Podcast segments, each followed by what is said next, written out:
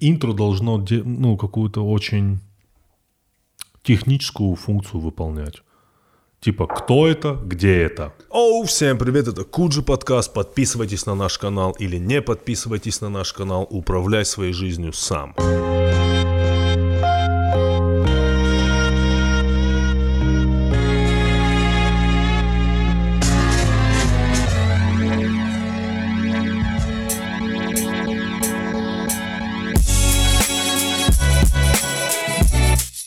Я знал, что тебе идут головные уборы с якорем. Вот он где. Отлично. И наушники под цвет. И у нас в гостях Артур Чапарян. Артур, привет. Привет, парни. Как ты как?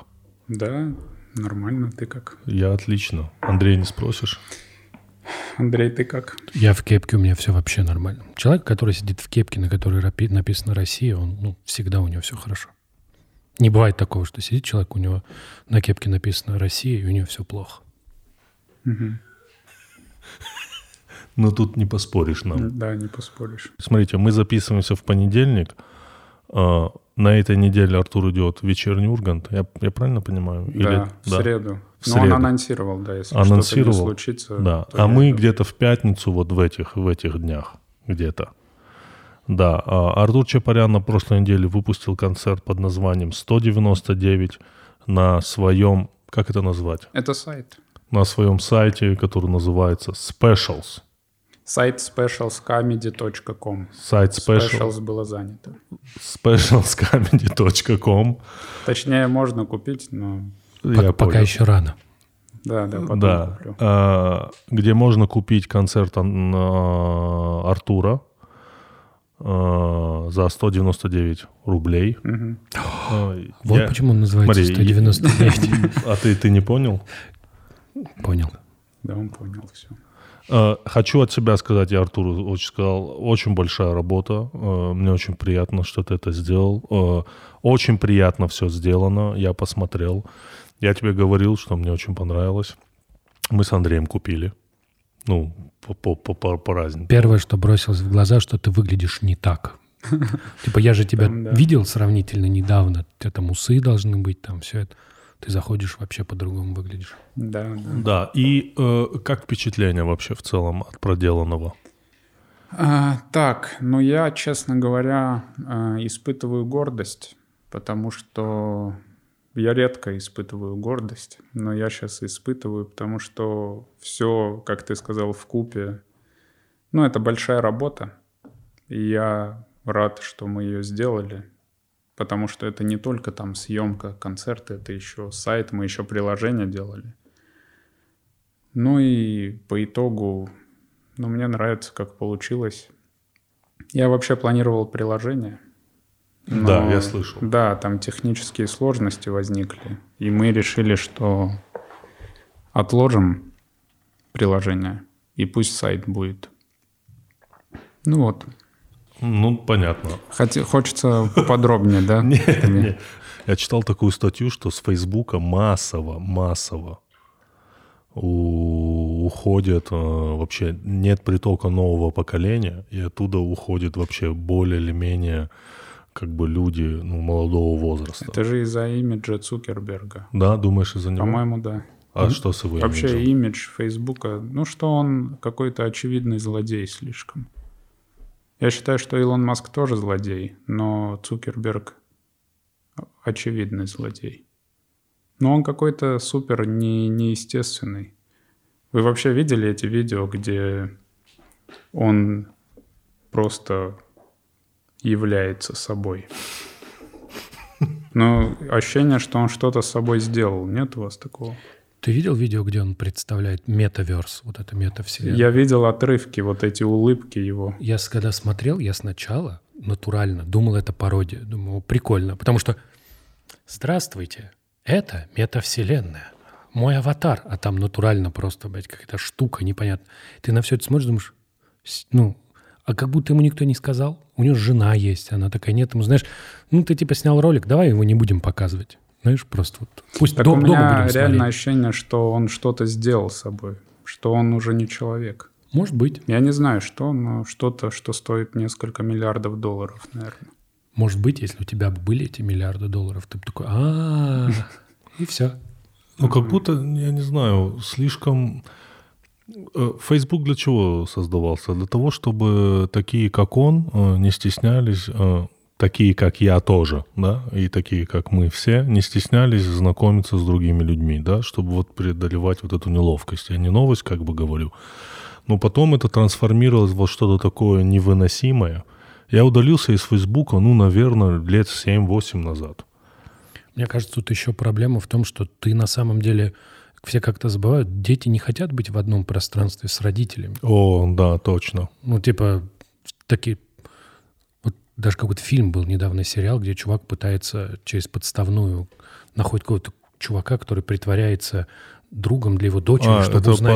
по, по, по ТНТ, по-моему, показывали, да, да, да? да. Чтобы узнать, что у него в дочери, я думаю, вообще плохой вариант. А, слушай, возвращаясь э, к твоим делам э, с концертом, э, с сайтом, но это достаточно на данный момент как бы рисковый шаг, да, то есть сделать сайт, выложить его там, в тот, момент, когда все остальные комики стараются выкладывать там на YouTube, потому что это там больше охват, там тоже есть более или менее какая-то монетизация, и как бы ты на виду. Здесь же твой сайт, твой концерт, он вот где-то где в другом месте. Да, он даже не будет циркулировать. Э, то есть мне э, отчасти обидно, что я сам в YouTube захожу и смотрю ролики, и мне периодически попадаются ролики, которые я видел, э, те же концерты комиков. Да. И я их могу там пересмотреть или зайти там комментарии полистать. Ну, интересно. А мой концерт получается, что он вообще вне вот этого всего. То есть в Ютубе какая-то жизнь происходит, где все, все люди это какая-то тусовка. Да. А мое видео где-то отдельно лежит. И люди не будут на него повторно натыкаться, там они не будут пересматривать не специально. Поэтому, ну, отчасти рискованно. Рискованно еще в плане узнаваемости, что концерт это как э, но он нацелен на то, если он там хорошо сделан, нацелен на то, чтобы охватить большее количество аудиторий, э, большее количество людей, чтобы больше людей познакомились с твоим творчеством. А я как будто дал этот концерт людям, которые и так уже знакомы с моим творчеством. То есть я просто... Слушай, ну вот давай так. Э, я бы так не сказал, потому что я тебя много знаю, много видел твоих выступлений, э, но я никогда не видел тебя в условиях часа. Мне mm-hmm. кажется, ну, лично для меня э, ты немножко по-другому раскрылся в условиях часа. То есть можно выступать, ну, у тебя такие выступления были раньше, да, там, до 15 минут, до 10 минут. Я никогда не видел, чтобы ты по видео. До 10 секунд. До 10 да, секунд, да. Я никогда не видел, когда ты выступаешь долго. А, и мне кажется, комик именно в этом и проверяется. Вот проверяется, на, да, на но ты... Вот интересно тебе на него смотреть в течение часа или нет. Угу. И когда ты делаешь концерт, как, как, какой ты сделал концерт, я еще раз говорю, он очень прикольно и приятно выглядит. А, это достаточно такого хорошего, а, я не знаю, как сказать, международного качества. А, и съемка, и как бы цвет кор, и ничего лиш, лишнего. Но как будто бы с тобой через этот концерт, ну, лично я отвлечемся, что я тебя знаю давно, отвлечемся, что мы с тобой дружим, но как будто бы я с тобой познакомился получше. Угу. Как будто бы, ну, у тебя много реально таких фанатов, которые вот любят твой юмор, Э, любят твое любое появление, но в таком виде они тебя, мне кажется, не видели. Да, не видели, но видели. В но принципе. видели. но в целом видели. Просто это та проблема, которая в свое время возникала в совершенно другом контексте, в медиа. Да? Вот ты типа как ты должен монетизировать, если реклама не приносит денег? Если я не делаю рекламу, например. Ну, вот у медиа был понятная схема была какая. Ты издаешь газету, в газету есть рекламное объявление, mm-hmm. ты за это получаешь деньги, на эти деньги ты садишь газету, она издается. Потом наступил интернет. Да, возник вопрос, что делать, как жить там. И крупные издания в какой-то момент очень сильно страдали. Была даже вот великая документалка, она называлась первая страница, потом first page. Это, типа была вот как раз хроника того, как это переживал The New York Times. вот эту вот историю, когда у них типа пропад, про, очень сильно снижались доходы, что раньше ты мог посадить э, просто, ты такой типа, что-то интересное в Пекине, чувак, слетай. Ты такой, ну окей, пошел, сел первым классом, долетел до Пекина, такой, здесь ничего интересного. Типа, возвращайся в понедельник на работу приходи. Это репортер так и Да, корреспондент? можно было послать корреспондента. А сейчас как бы ты корреспондента не пошлешь, дороговато. Вот, и все это вот снижалось, снижалось. И возник вопрос, можно ли, ну как, как монетизировать? Можно пытаться рекламу делать, можно что-то еще, можно брать деньги за подписку. Это какие-то известные издания, типа вот New York Times, The Guardian, и они по-разному мотивируют это. Вот, схема такая, что ты, э, типа, э, берешь деньги с людей, да, понятно за что Мгм. они тебе дают деньги. Мгм. С одной стороны, сокращает между вами расстояние, потому что одно дело, когда твой читатель, другое дело человек, который за это как-то заплатил. А, и, а с другой стороны, ты типа понимаешь, ну, что лояльность – это серьезная вещь. Вот. В твоем случае это вообще вот отдельная вещь, что стендап, ты написал этот концерт, он единица контента, да, ты вот его издал, и в этом смысле ты создаешь некую ценность. Да, это не для тех, скорее, кто тебя и так знал, а для тех, кто готов познакомиться. Знаешь, типа, такой прикольный чел, надо посмотреть его концерт. Мгм. И в целом, если тебя нет на Ютубе, какая-то доля отвалится, но какая-то заинтересованная, та, которая претендует на ядерную аудиторию, она вполне может подписаться. То есть это цифры сильно меньше, потому что с каждым кликом ты отсекаешь условно в 10 раз меньше людей. То есть три клика, значит, в тысячу раз меньше дойдет. Но при этом ты получаешь, ты сильно увеличиваешь в качестве. В принципе, контент, который таким образом, ну, за который ты заплатил, это совсем другое отношение. Ну, в общем, мы тебе про тебя все объяснили, Ан- Да, Артур. спасибо. Не благодари. Да, а, покупайте, Раша. покупайте концерт Артура, мы оставим э, ссылку ниже. Но я, кстати, столкнулся с тем, вот э, то, что кто-то меня может знать и не купить концерт. Э, я там периодически, когда узнают люди, я теперь спрашиваю, видел ли этот человек, что я там опубликовал концерт и что продаю его. И мне говорят «да», и частенько я говорю «а вы купили?» И они говорят «ну нет, нет, не купил». А- Но все равно они фотографируются. Не, а тебе надо спросить, почему? Ну, это же уже неловко Ну да, спрашивать. точно.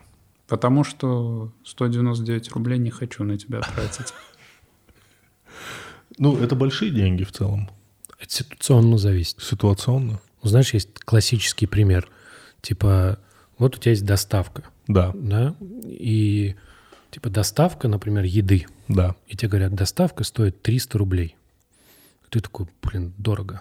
Теперь я говорю, я тебе заплачу 300 рублей, чтобы ты взял эту еду и доставил куда-то. Ты поедешь за 300 рублей? Ну, конкретно я, Андрей. Ну, конкретно Ну, ты. Что можно, я там- можно этот вопрос без ответа отставить? Ага, что там написано? Мгм, так отвечай же. Ну, Ты- я, я не знаю. Я бы не поехал, потому что это 300 рублей с разной стороны по-разному смотрится, понимаешь? Одни деньги, как бы когда они чужие, когда они рядом. Это же касается еды, например. Сколько человек готов потратить на еду, что-то что еще, на игрушки, понимаешь? Ну, как бы 199 – это небольшие деньги, но люди не привыкли платить за контент. Им в голову не приходит, что типа то, что происходит, часто, то, что происходит, за все это, да, за все это надо платить, чтобы снять, придумать, чтобы были деньги какие-то. Навряд ли ты, ну прости, планируешь с этого концерта заработать миллиард. Да, да. Мне еще... э, Прикольно, если бы ты сейчас сказал, так я заработал. Представь, вот так. Да, да, Так я заработал. Ну, э, я же я знал, что такое будет, и я часто теперь с этим сталкиваюсь, что люди э, в комментариях пишут, что а с чего ты взял, что ты лучше своих коллег, которые бесплатно выкладывают концерт. Э, Я бы хотел вот э, комментарий дать по этому поводу, Давай, потому дай, что пожалуйста. там отвечать одному комментатору. Но тут, э, в общем, э, странно, что комики не продают свои концерты. Это комментарий мой.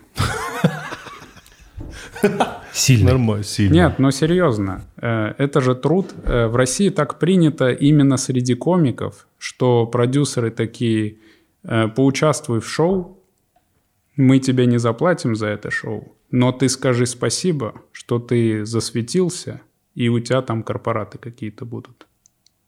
Это вот я грубо описал схему, как тут работает. А, мне кажется, многие комики, так как мы немножко следим за всем, во-первых, появил, нету вот этого больше жесткого сита отбора какого-то. То есть каждый может зарелизиться, каждый. И поэтому любой концерт, в целом ты альбом, если запишешь, захочешь записать альбом, ты можешь его записать и выложить на любой платформе. Я правильно же говорю? Вполне. Проходишь модерацию, по-моему, недели две, и все. Представь, раньше записать альбом и еще его куда-то донести до магазинов, ну, то есть ты должен был быть особенным. Угу. Как это было, мне кажется, в золотое, в золотое время и стендап-комедии тоже, да, если мы там возьмем 90-е, да, да. Тут, точнее, 80-е. Да и в нулевых тоже, если... И в нулевых тоже, то все эти люди, э, которые нам сильно нравятся, а, они, ну, действительно были особенные. И, то есть, что такое особенный в шоу-бизнесе? Это когда на тебя готовы потратить деньги. А сейчас же, так как все стало доступно, многие, это касается не только комиков, они что-то делают а, с, мне кажется, таким а, посылом, вдруг это стрельнет. Угу. Пусть это пока будет бесплатно, пусть это пока будет вот так, но вдруг это стрельнет. И иногда это работает. Иногда. Но это работает. Да, ну я согласен, потому что я сейчас рассуждаю как человек, э, у которого появилась уже аудитория, что я почувствовал в себе силы это сделать. Э, но вообще понятно, что надо пройти какой-то путь, Просто вот ты говоришь про музыкантов, что любой музыкант там может альбом выложить, где хочет. Но чтобы у людей был доступ к этому альбому официально, они же, как правило, должны заплатить за него, правильно? Да. А у комиков такого нет. Нету. Все комики делают какие-то в России сумасшедшие проекты, снятые на кинокамеры, и выкладывают в YouTube Э, я не говорю, что они не правы и так далее, но это даже может немного обесценивать вот этот труд. Понятно, что есть рекламные интеграции, за которые они получают деньги. Но если тебе там не хочется делать рекламу, что делать? Вот мне не хотелось делать рекламу. Вот что мне делать? сделать сайт, и где можно купить. Ну вот, да. Либо был вариант э, потратить эти там 2,5 миллиона рублей, снять концерт, выложить его в YouTube и, и прикинуть, что... И, и поехать на гастроли. Да. Но гастроли — это само собой разумеется часть. Я и так э, должен... Я и так поеду на гастроли. Понимаете, да? Понимаем. Я и так выступлю на корпорате в «Газпроме». Ну, вряд ли. Но... На яхте выступишь у Андрея? Да, кстати. Угу. Но меня укачает, скорее всего. Тем смешнее будет. Блять, э, я единственный раз был на яхте, и меня начало укачивать, и мне сказали, пей ром. Тогда тебе будет да, хуево знаю, от наверное, рома. Не, а не... наверное, над мной прикололись. Я реально выпил ром, и, блядь, это, это вообще знаешь, входит в топ-3 худших э, э, времяпрепровождений, подразумевающихся как отдых. Просто а как, ужас. А какие еще два? Ну, я не придумал, не вспомнил, но вот это точно. Давай придумаем. Интересно, кстати. Но это просто ужас. Ну, топ-3 э, туда также входит в этот э, аттракцион, про который я рассказывал. Аттракцион, знаешь, какой? Ты садишься в него, а, это какая-то вертушка тебя поднимает наверх и что-то крутит, тебе страшно, и в какой-то момент э, часть прикола аттракциона, что он аттракцион, да, это называется? Как это? Аппарат аттракцион? Аттракцион. Карусели? Карусель, да. Он типа начинает ломаться. Дым начинает идти, скрежет жесткий. А, это запланированная. Запланированная, mm-hmm. да, штука. Просто ужас. Я после этого не сел, вот, вот ни на что. Я даже на горку не зайду детскую. Неплохо. Да. С него может дым пойти. Ну, условно. Потому что, ну, я, ну вот, э, вот яхта, это для меня вот что-то. Ну, в общем, тебе не нравится, когда укачивает, и ты на грани смерти, я так понял. Ну, типа. Два триггера. Два триггера. То есть, если ты куда-то едешь, и там стреляют, по тебе в основном, то это так себе времяпрепровождение.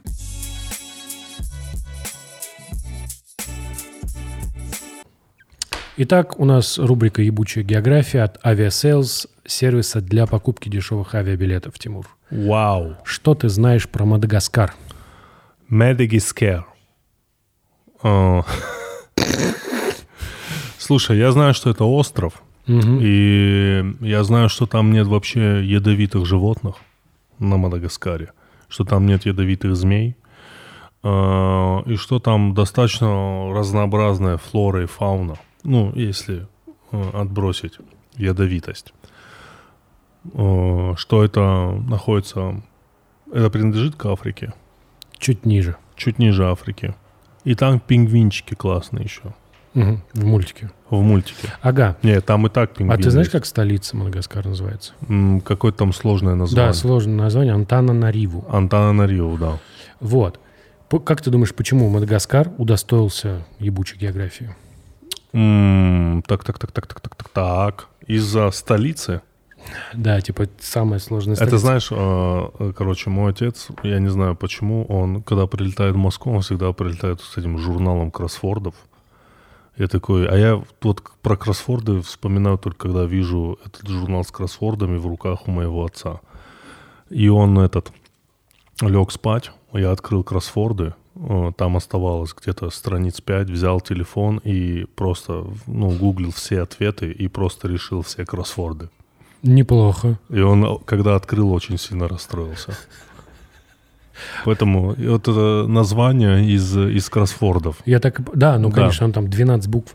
Да. Нет, э, значит, Мадагаскар да. — это место, где сравнительно недавно была последняя вспышка бубонной чумы. Вау. В 2017 году. То есть Мадагаскар — это место, где ты можешь подцепить бубонную чуму. Ту самую, которая в XIV веке получила прозвище «Черная смерть» и почти уничтожила человечество. Причем она доступна, да, судя по вспышке в 17 году, везде. Антана Нариву не исключение. То есть тебе даже не обязательно, в принципе, супер куда-то уезжать там, чтобы познакомиться можно прямо... А подожди, как так получилось? Можно по развернутию немножко рекламную Дело, интеграцию что... дать? Хорошо, смотри. А не просто, типа, у нас ебучая география, город, и вот нам вот это. Да объясни, почему. Вот у тебя есть чума. Чума, это, да. она обитает в естественных э, таких резервуарах. Так. Вот. Эти резервуары ну, там, существуют в некоторых регионах планеты. Да. Мадагаскар од, один из этих резервуаров. Все, если тебе надоел ковид, можешь попробовать бубонную чуму. Как, как происходит вспышка? Кто-то должен заразиться от животного. Откуда? Это в земле она, да? Это нет, ничего? нет, не обязательно. А, можно попытаться э, съесть животное. Все зависит от того, какая вспышка. Бубонная, она передается через бубоны. То есть ты должен ты должен вступить в контакт с жидкостью, которая выделяется. Есть легочная чума, она передается по воздуху. То есть тебе нужно вступить в контакт с животным, для него, у, которым, э, у которого была эта чума. Вот, например, вы одним воздухом подышали, вот и все. Но бубона интереснее же, правильно? От нее же типа черная смерть была.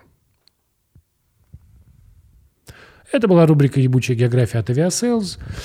Мадагаскар. Рассказываем про места, куда можно съездить, но иногда не стоит. Сервис для покупки дешевых авиабилетов. Да, не езжайте в Антанараро.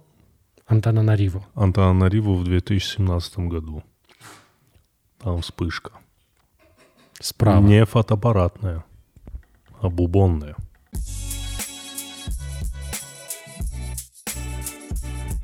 Слушайте, не хочу ничего сказать и не сглазить на будущее свои полеты на самолетах, но иногда, когда турбулентность, я испытываю какое-то удовольствие. А ты был в настоящей турбулентности? Я был в турбулентности, когда я думал, ну все, я сейчас умру, скорее всего. Ну, чтобы выпада... выпадали вещи из А, этого. нет, не выпадали. Подлетал человек чуть-чуть. Mm, да. Но... А... Ну, типа, а ты был? Из-за того, что воздушная яма Я был, сильная? когда открывались. Ну, типа, чтобы видеть... Там считается, что ты был в нормальной турбулентности, если они открылись и стали выпадать чемоданы с, с верхних полок. Вот тогда, типа, да. А так ну, там несколько штук открылось. И ты так еще было ночью, да, и там уже так ты летишь, летишь, летишь, и потом начинает так тебя подкидывает, ты такой, что происходит? Вот, и такой думаешь, Во, я скажу, когда мне еще было страшно в последний раз. Э, Мы летом были в поездке, где встретились с Артуром э, в Лос-Анджелесе. Артур взял Теслу на прокат. И мы ехали по трассе, как это называется? Хайвей. Хайвей, где все, сука, летят, блядь, 200. Кстати, я был удивлен, насколько быстро у них по трассам ездят люди. Очень сильно. И мне было страшно. Она, он не освещенный был, я такой ехал. Но ты не такой, показывал. Не, я не показывал такой, ну окей, блядь. Но мне было страшно. Сильно. Ты знаешь, мы как-то ехали в, в- Испании по дороге, а там такая длинная дорога, у нее Да. такой ровный поворот. И вот вы едете, и вообще как будто ничего не двигается. Вы едете, машина там тоже вдалеке едет, там тоже едет. Они же все аккуратно едут. Вы едете, едете, едете, смотришь на спидометр 195.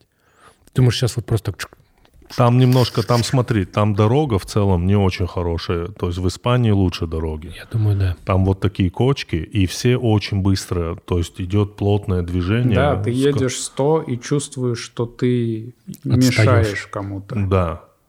И при том, и при этом темно. Еще когда съезд, э, не, не сбрасывают скорость люди. Да. Они просто съезжают Сейчас, сразу. ты сейчас как будто мне пересказываешь, типа Hot Wheels, знаешь, у меня у сына есть. Да, да, да. Маленькие машинки, там такие пластмассовые Так они штуки. выросли Там- на и там- Hot Wheels. Я Вот. понимаю, там просто где-то нет куска специально, чтобы ты машинку запустил, она так разорвалась, пшух, перелетела. А у нас было, был такой участок, где нет дороги, помнишь? Пропасть. Мы ле- летели. вот я примерно да. такое ожидаю, что вы едете, едете, там типа чуваки мигают, типа не сбрасывай сейчас, там типа плохо будет. Но мне было страшно. А я ударил эту Теслу в итоге. Нормально. Там Потому- такой смешной был, слышишь? Там такой был смешной хозяин у этой Теслы, который мы с ним, Артур, точнее, с ним общался на протяжении недели, и в каждом разговоре, всплыв- вот в каждом, вот серьезно, Путин. нет, в каждом разговоре всплывало, что у его, де- у его У девушки его девушки день, день рождения. рождения. Там э, смешно, я расскажу быстренько эту историю. Э, я, у них есть приложение, где ты арендуешь машины прямиком у владельца. Мгм. Э, я нашел эту Теслу. Ну, конечно, я хотел Теслу взять, попробовать. Почему нет? Да. Э, Я нашел Теслу, относительно нормально стоит. Э, Я встретился с этим парнем, он айтишник. Ну, ему лет 32 там. И он что-то рассказывает, он говорит, я купил эту Теслу два месяца назад, э, ты второй человек, который ее будет арендовать. Я такой, ну, здорово. Он мне рассказывает, что к чему. И он такой, ты приятный парень. Э, У моей девушки тут день рождения, у нас будет руфтоп, вечеринка на крыше. Не хочешь прийти? Это будет через 4 дня. Я такой, не, спасибо. Ну, спасибо, что позвал. Спасибо. Очень странно было бы прийти на день рождения. Да, да. Так. А, мы еще думали, странно именно нашей компании Да, да, прийти. да. Очень. Они вообще по-другому выглядят. А мы вот так.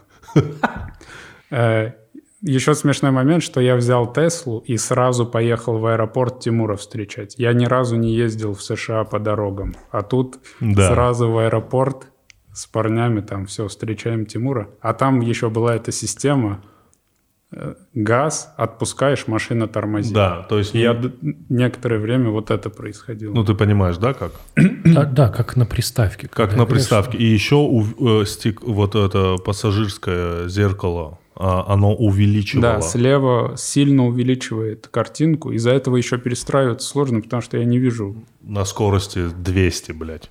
Ты должен увидеть лицо другого водителя, когда перестраиваешься, типа он одобряет или нет для этого. А правая нормально.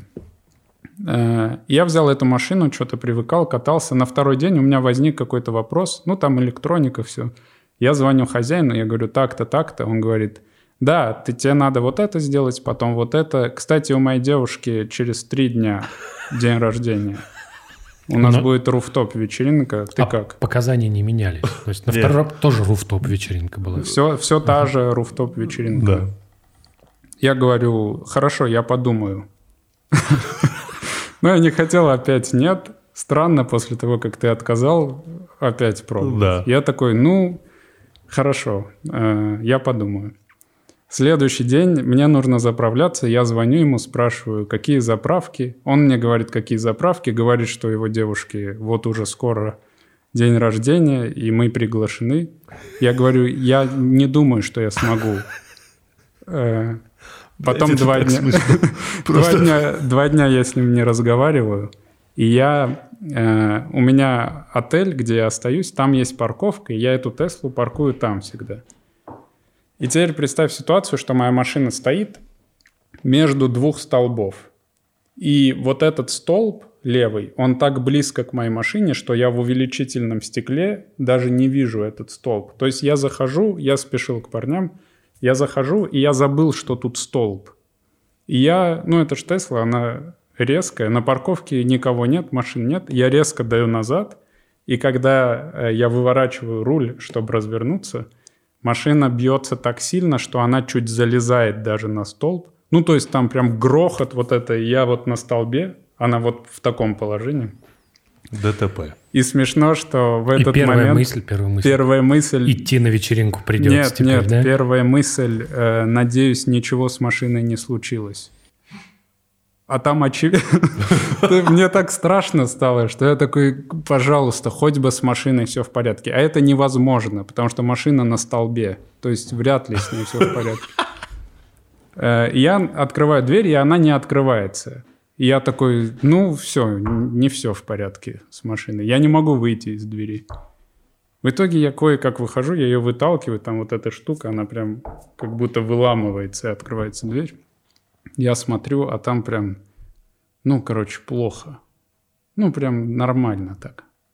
Да. И мне сразу очень плохо. Это четвертый день, по-моему. Ну, какой-то, да. Да, это четвертый день, я на 8 дней полетел. И я теперь переживаю, я понимаю, что я ему скажу все как есть, э, просто надо подобрать слова. А это день, когда у его девушки день рождения. И я приезжаю, там парни, помнишь, украинцы? вот Да, эти да, да, да. Хорошие пацаны. Да, вообще классные. Да. Макс и Артур. Э, Мы что-то с ними сидим, и я там пишу ему текст большой. Я даю Артуру на одобрение. Он говорит, да, нормально, отправляй. Я отправляю, и он мне звонит, и он такой, он прям сильно расстроен. Он такой, типа, dude. Он говорит, это новая тачка. Я не знаю, почему ты это... почему Спасибо, что ты сказал, конечно. Я вообще... Мне сейчас сложно собраться с мыслями, потому что я на дне рождения моей девушки. То есть он даже в этом состоянии говорит почему-то вот про это. Я вообще не понимаю, почему. Я говорю, да, поздравь ее с днем рождения. Извини, что вот это вот так получается. И он кладет трубку, а потом через два часа очень сильно пьяный звонит и говорит, что ценит меня как человека за честность. Ну, он слышно, что руфтоп вечеринка все еще продолжается, но вот он, я ему подпортил день рождения его девушки. Он говорит, хорошо. Слушай, это не закончилось еще. Да, Я просто... Так, так. Ну, не он закон- говорит, э, хорошо, на следующий день мы созваниваемся, э, и он говорит, э, оф- у официалов... Короче, я взял план страховки такой, что он не покрывает ущерб до трех с половиной тысяч долларов. Только от трех с половиной. Э, Мой, ущерб не от трех с половиной тысяч долларов. Ну, по твоему рассказу там, Ну, я тоже думал, кстати. да? Да, потому что я потом... э, а, он мне говорит, давай решать как-то самим закрывать вот это. Точнее, ну, ты закрой. Я говорю, хорошо. Он говорит, как ты будешь, куда ты будешь ехать? Я говорю, ну, это же Лос-Анджелес. э, Тут много армян. Я поеду к армянам в сервис, и все будет хорошо. И он такой, о, отличная идея, кстати. И он мне скидывает сайт, где собраны все услуги от армян в Лос-Анджелесе. То есть, если ты армянин, лучше иди к армянам, и на этот сайт тебе поможет найти куда. И я выбираю какой-то первый попавший, попавшийся армянско-корейский автосервис.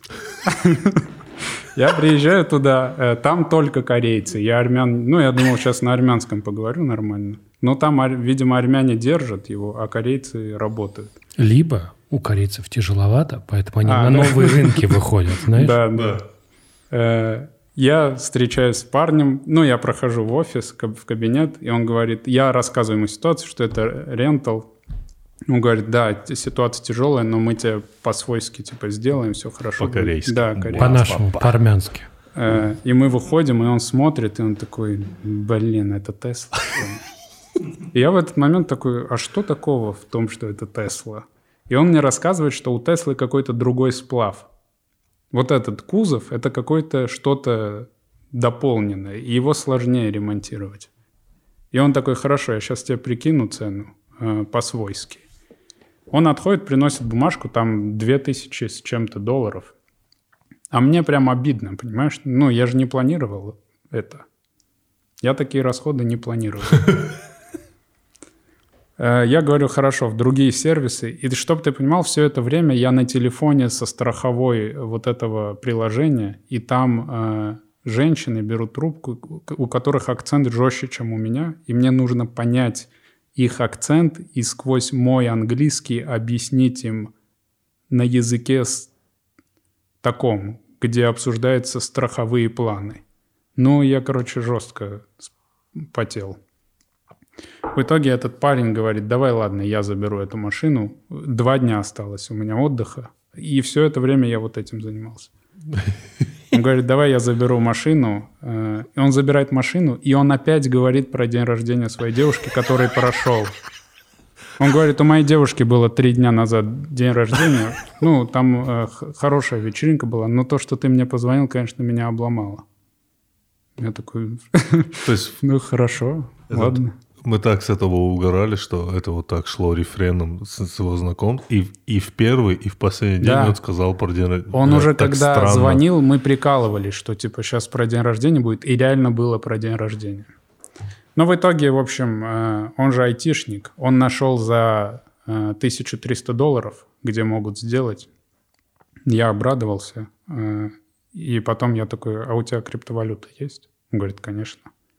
Ну, я ему скинул. А криптовалюта это же не деньги. Нормально, только вы эту шутку поняли вдвоем. Ну, и у меня сейчас нет криптовалюты. И это еще... Ну, это не такие деньги, которые у меня на руках. О. Это другие деньги. Ты, ты же увлекался криптой, нет?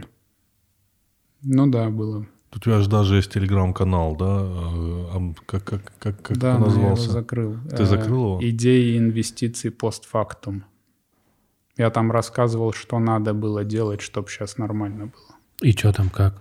Ну, там было, типа, год назад надо было биткоин брать. А, понятно. Так, так, такие постфактум инвестиции, да? Да, да, там канал и жил себя где-то на третий пост Я что-то такое ожидал, да. Слушай, но при мне вот в это время ты еще купил обратно свой канал бывший и в тот же день его продал. А, это, да, я в Лос-Анджелесе был. Да, да. Просто в, купе вот этих вот всех дел про день рождения. Было бы круто, если бы ты купил телеканал, э, телеканал, да. ты купил канал бывший и подарил бы его. Знаешь кому? Тому типу? Девушке того типа. А. На ее день рождения. И ты такой, ты такой типа, извини, что запоздал.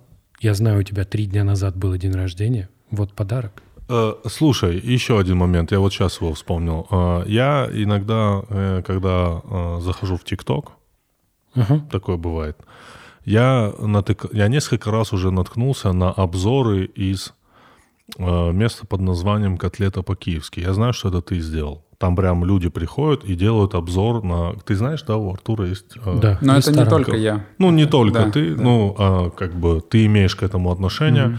Mm-hmm кафе, которое называется «Котлета по-киевски», где э, главным фирменным блюдом является котлета по-киевски. Да. Да? Я как бы, надо туда зайти, э, но я несколько раз видел от разных каких-то, я не знаю, может быть, это какие-то фуд-блогеры, которые делают ну, обзоры на это, и mm-hmm. всем очень сильно нравится.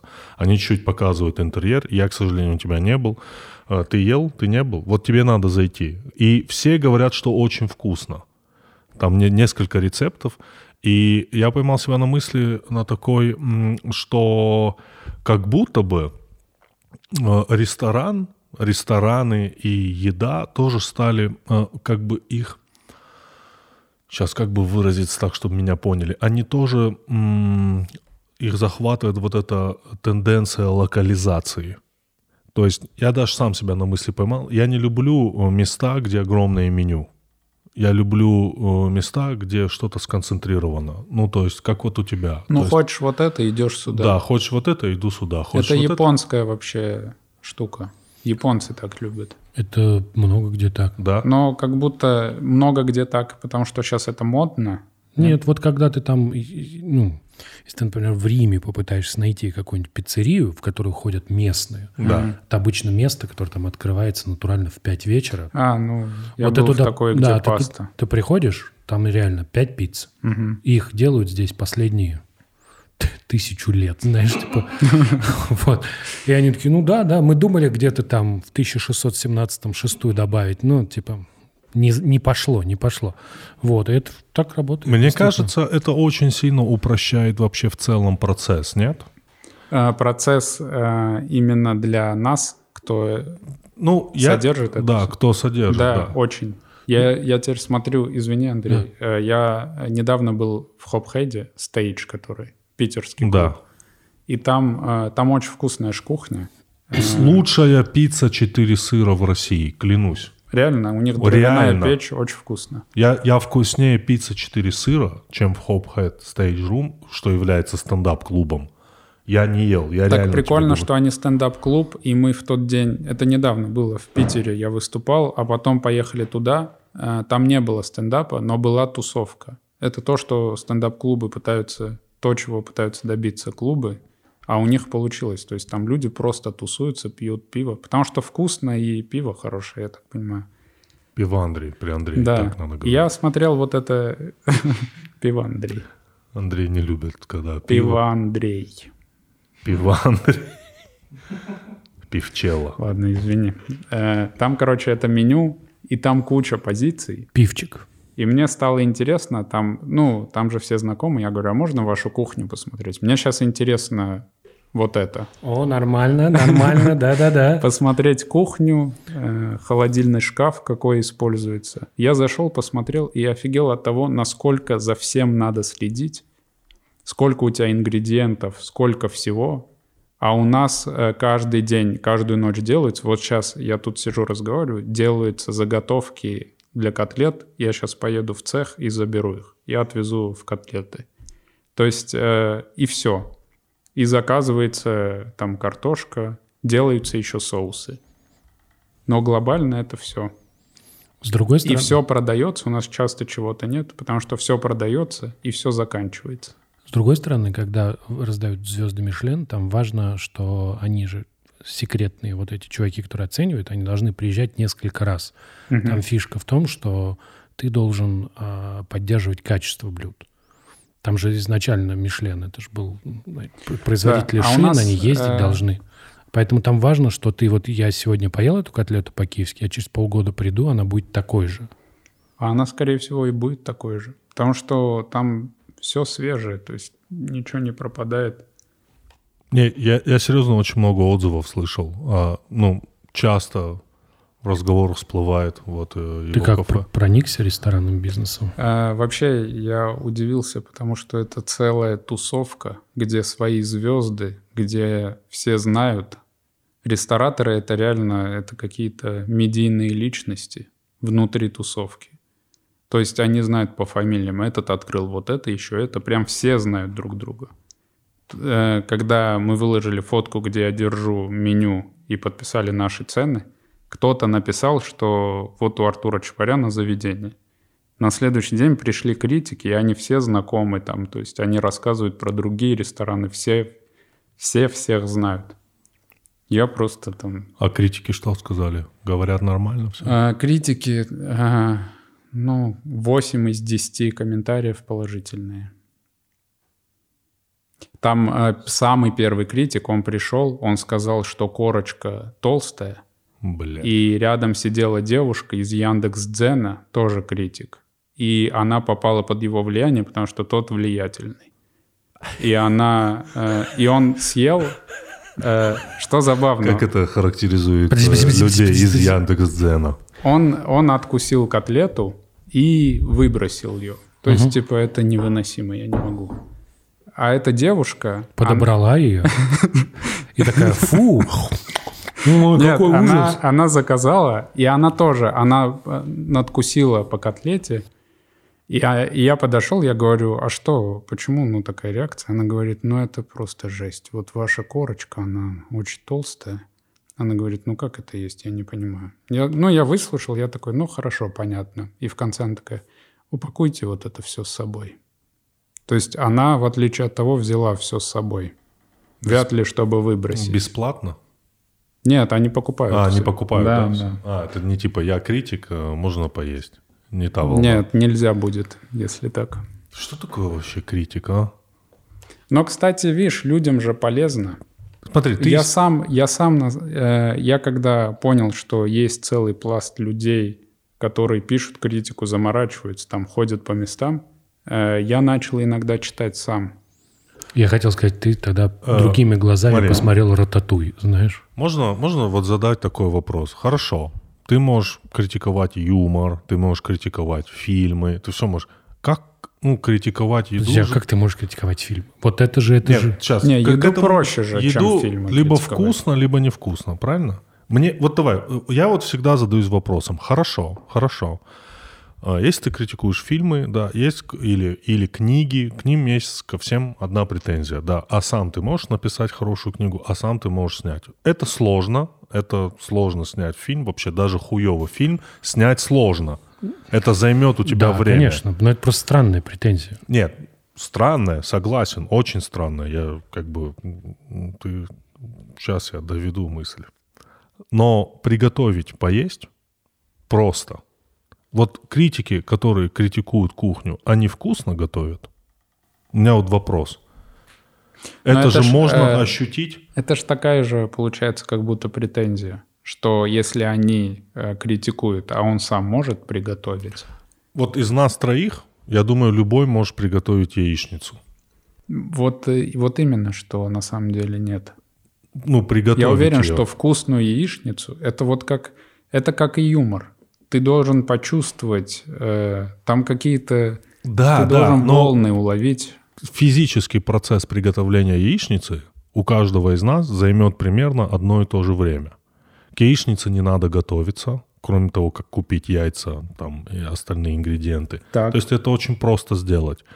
Юмор это все равно там надо посидеть, еще что-то, еще что-то. Фильм тоже там спланировать, книга. И Приготовить яичницу, ну, очень простой процесс. Тебе для этого нужно, ну, свободного времени буквально минут 10. Поэтому они готовят непростые яичницы, потому что они самовыражаются через это. То есть я смотрел всякие кулинарные шоу, где повара там есть э, повар, который вообще у него, он считает, что это искусство, и он там что-то рисует едой, там у него шарики воздушные съедобные.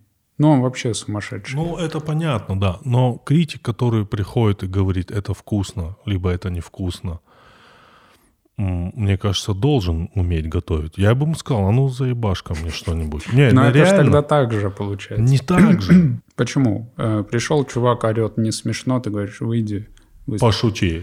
Ну да, понятно, что у него не получится. Ну ладно. Ну, блин, нет, с едой проще. Ты знаешь, мне, кстати, вот интересный вопрос про самовыражение, потому что и про э, вот это вот стремление какую-то делать сложную вещь. Вот это то, о чем мы говорили, да, что вот у тебя есть специализация, когда не очень большое меню, вы делаете это. Мне еще нравится, когда там не очень сложные вещи. Знаешь, я вот типа в какой-то момент оказалось, например, что вот если ты посмотришь разные места более-менее нормальные, да, то нигде нельзя найти там простой салат. Потому что что в представлении моем простой салат? Это помидоры, огурцы, лук опционально. Мгм. Да, такого сорта салат это уже типа где-то в каких-то совсем нормальных местах, дорогих.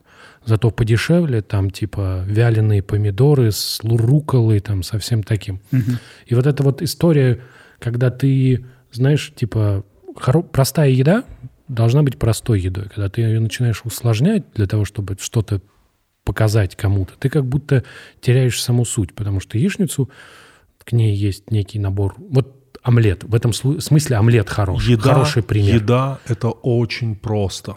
Это очень, это, это самая простая форма осязания. Еда. Творчество – это немножко другое. еда, мы не можем... Вот смотри, будет гнилой суп, гнилой суп. 10 человек его попробуют, они скажут, что он, блядь, протухший. Никто тебе, и ты им не скажешь, блядь, ну, на вкус Но и это, цвет. это потому, что ты говоришь про состояние супа, где уже очевидно. Окей, хорошо. А, Смотри, в чем разница? Все-таки еда, я, например, считаю, что тоже творчество, если ты начинаешь претендовать на что-то, и ты что-то начинаешь там изобретать, придумывать, но взять салат, э, нарезать с хорошие помидоры, хорошие огурцы, полить хорошим маслом, Да. Это может э, по такой рецептуре каждый может сделать, Сто и будет нормально. Сто процентов. Но а в творчестве, например, в юморе, э, такого нет, например. Нету. Но если ты там берешь салат, начинаешь миксовать вкусы, это что же э, один из органов чувств твоих? То есть как и слух, как и там обоняние, правильно, вкус. Ну, э, обоняние часть, да. Нет, Нет? разные. Но вкус — это отдельное чувство, нормально. Ну да, да. То есть ты начинаешь там удивлять людей, что-то на что-то претендовать, и это уже творческий процесс в любом случае. Просто проблема состоит, ну как не проблема, штука в том, что система вознаграждения, то удовольствие, которое ты получаешь от еды, ничем не отличается от удовольствия, которое ты получаешь от музыки, фильмов и все. Отличается в корне. С точки зрения биохимии нет. От- Для тебя, задействована, всего. от- задействована одна и та же система. Нет, от еды, от еды. У еды есть удовлетворение от еды, есть очень важный момент. Это чувство голода. Это очень важный момент. У меня нет чувства голода, когда я что-то не смотрю, или там от культуры у меня нет чувства голода. Знаешь, то есть я без культуры могу прожить Я говорю, 4 дня. Без еды вряд ли. Это не разговор, это не история про голод, это история про удовольствие, которое ты получаешь. То есть, когда ты, например, ну вот ешь десерт, я не знаю, когда ты уже сытый, но ты вот поел десерт, и это здорово. Это вот про эту историю. Ну, дешевый дофамин.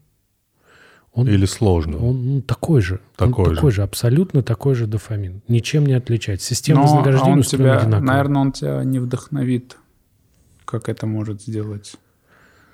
Смотри, у тебя, у тебя- На мой взгляд, у тебя критик есть еды должен хорошо готовить. Вот что, я- вот, Я вот что, я вот, пон- вот да, что я я, понял, хочу да. сказать. Я просто говорю, что у тебя есть высшая нервная деятельность и де- нервная деятельность, которая у тебя есть просто потому, что ты живой организм. И вот многие вещи, которые мы считаем, ну там, они где-то там внутри, мы так их воспринимаем, они на самом деле являются результатом высшей нервной деятельности. То есть вот это, когда ты говоришь вдохновение, там, или когда ты говоришь про, там, типа, может ли вдохновить тебя еда, так же, как тебя может вдохновить музыка. Но на самом деле потенциально, да, конечно. И это ты решаешь, будет ли она для тебя вдохновляющей, понимаешь? Потому что это высшая деятельность. Низшая, там все, все те же самые механизмы работают. И опять же, почему Рататуй вспоминал? Там же ровно про это была история, где там есть момент, когда этот э, сам Рататуй берет брата, который так ну, не шарит. Виноград и сыр. Да, и начинает ему смешивать и говорит, ты просто вот чуть-чуть расслабься и просто не жри, как вот ты очень-очень-очень-очень голодный, а ты вот чуть-чуть дай вкусу, вот типа подействовать на тебя, и что ты... И там же есть момент, когда у него появляются какие-то такие всплохи. Это же ровно про эту историю. А, вы были, извини, э, я просто, если брать такую кухню, которая именно не наестся, а удивляет, насколько это вкусно и интересно может быть, вы, вы были в этом «Белый кролик» Нет. ресторан? Слышали? Да, слышал, Слышали. не был. Э, вот про там Мухин, э, шеф, про него даже есть документалка на Netflix.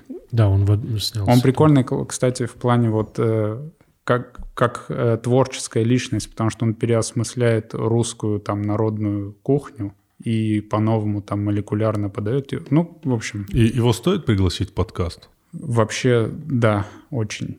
Окей. Он реально... Посмотри фильм про него. Не смотрел. Я смотрел э, какую-то документалку про просто стритфуд. Я просто люблю очень обычную еду. Понимаю, понимаю. Я, я видел такую, такую документалку, где там, типа, чуваки ездят потому, как, знаешь, вот они просто ездят и смотрят, как разные вещи готовят. Да. Там самая безумная для меня была история, когда они приезжают, типа, чуваки делают стейки. Э, Ну, то есть, когда это не просто там жарится стейк, а у них натурально стоит там такие мангалы метров по 20, их штук 20 тоже. И вот они там жарят стейки, они их дожаривают, после чего нарезают, замораживают, и типа продают, ты их разогреваешь, у тебя получается свежий стейк для бутербродов. Типа они делают сэндвичи с, с этим, с э, стейком. Чизстейк. Вот, и это просто офигенно смотрится. Там Мгм. такие чуваки, знаешь, они так мясо переворачивают, и, они его прям, и они прям говорят, тут главное, типа, никому, не, никакому куску не давать спуска. Надо, типа, нельзя, чтобы у тебя этот, типа, пережарился. Это, типа, один плохой сразу, типа, к нам плохое отношение. Но выглядит это со стороны, знаешь, просто у них лежат офигенные стейки, сотня просто. И, и Мухин. А, да, я просто вот э, как раз про это, потому что я помню, когда я испытал вот это удивление, реально какое-то состояние ты входишь, это уже не просто поесть. Я тоже люблю простая, простую еду. Мне вообще, я часто не заморачиваюсь, чтобы вкусно было. Просто еда. То есть у меня нет вот этого. Но я там помню, я взял десерт, который состоял из земляники, козьего сыра, э, мятного сиропа и зеленого лука. Верю, И что я сочетается. А зеленый лук какой был? Вот этот на- на- тонкий, да, да, на на- шинку. Да, Мгм. да. Я помню, я, я взял, потому что мне это дико, вот это сочетание было читать. Я его взял, я попробовал, я такой, это что вообще? Это что-то новое реально. Очень Ну, вкусно. А ты не можешь представить вот эти вкусы, как они сочетаются? Они же прям сочетаются нормально. Но сейчас уже, конечно, могу. Там это же просто история, что когда тебе вот... э, мне, у меня так работает, что когда тебе начинают рассказывать, ну, типа, и придумать бы я бы сам никогда такое не смог. Да. Когда тебе говорят, а вот ты думал, что если взять белый шоколад, положить на него красную икру и съесть, то будет офигенно. И ты такой вспоминаешь вот вкус белого шоколада, как он, знаешь, обволакивающий, такой сладковатый. И сверху вот икра, как она лопается, вот этот сок. Мгм. Блин, да это же офигенно должно быть вместе. Блин. Прям при этом с черным ты такой, типа, что-то Я- нет. Смотри, я из тех, кто в году сколько дней? 365. Да. Из них я 300 дней в году ем на завтрак а, яичницу и сырники. Это вот я могу каждый день. Это, я в целом из тех, кто может каждый день есть одно и то же. И все это буквально очень простое. Вы говорите про салат, да? Вот салат. Вкуснее, чем салат помидоры, огурцы. Вот обычно Лук. помидоры, огурцы, лук, зелень. Я вкуснее. Я был много где в той же Калифорнии, которая считается вообще фермерским, сельскохозяйственным раем, да, там очень много продуктов. О, они помешаны на вот этом вот всем органическом, зеленом, фермерском. Вкуснее салат, помидоры, огурцы, лук, зеленый обычный салат, чем во Владикавказе, я не пробовал нигде в мире. Я не ел нигде в мире. Не, не, не потому, что это патриотично.